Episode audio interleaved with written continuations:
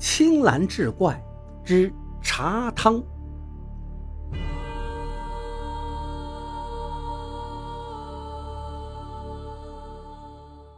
话说北宋末年，江宁府有个开茶馆的年轻人，人们都叫他李掌柜。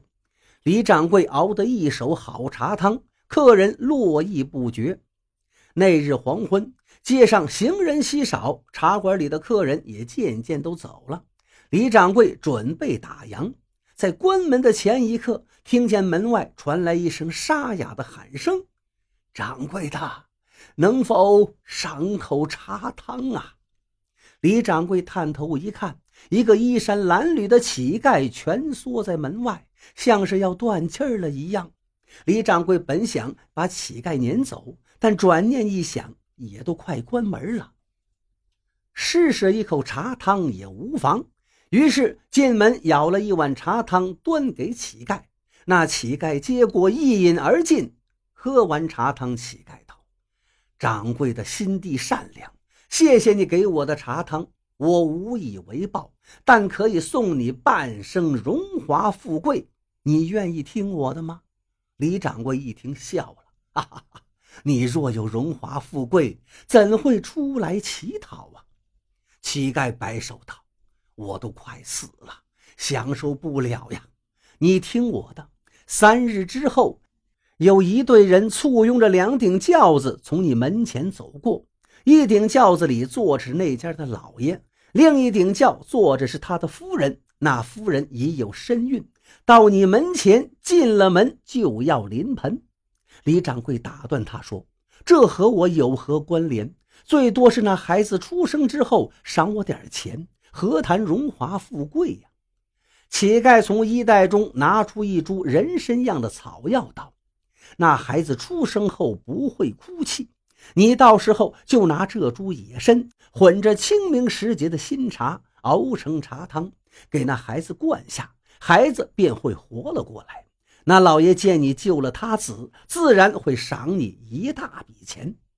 李掌柜听后，只当乞丐说的是疯话，未加理会。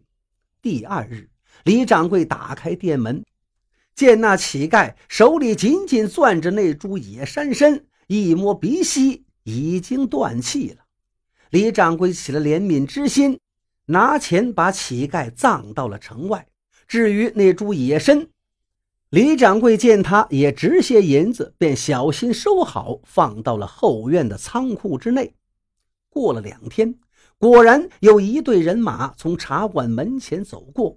李掌柜向人打听得知，这是临县新到任的知县丁大人，从本县经过，顺便拜访本县的知县。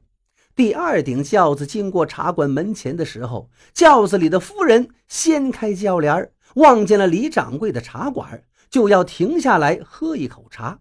丁大人此时也是唇焦口燥，便应允了。李掌柜赶紧开门迎客，几个老妈子簇拥着挺着大肚子的夫人走了进来。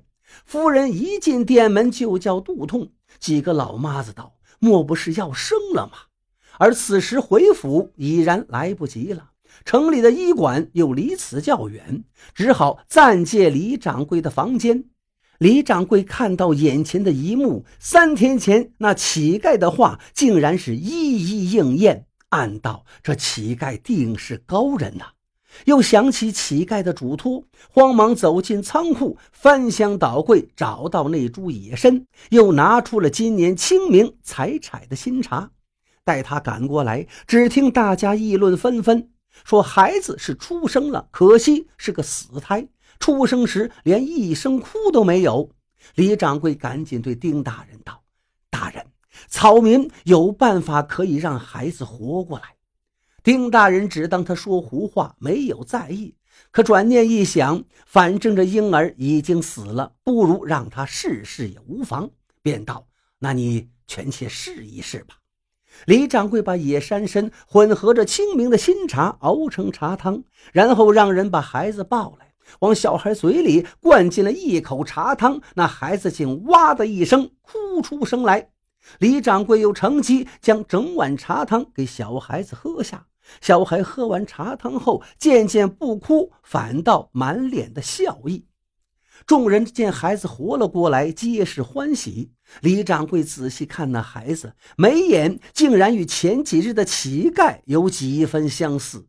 突然之间，李掌柜听到小孩清楚地说了一声“多谢”，这一声把李掌柜吓坏了。他赶紧把孩子还给李大人，害怕的直打哆嗦。丁大人见小孩被救活了，十分高兴，赏赐了李掌柜许多银两，便带着人马离开。转眼间十几年过去了，那个被救活的小孩长大了。他从小就爱舞枪弄棒，长大后进京考取了武状元。那一日，李掌柜还在开门卖茶，就听到远处有人来报：“神威大将军到。”只见一队人马开道，一个意气风发的青年骑着一匹白马朝这里走来。李掌柜和客人们赶紧跪下。青年下马，搀起李掌柜道：“掌柜的，你可还记得我？”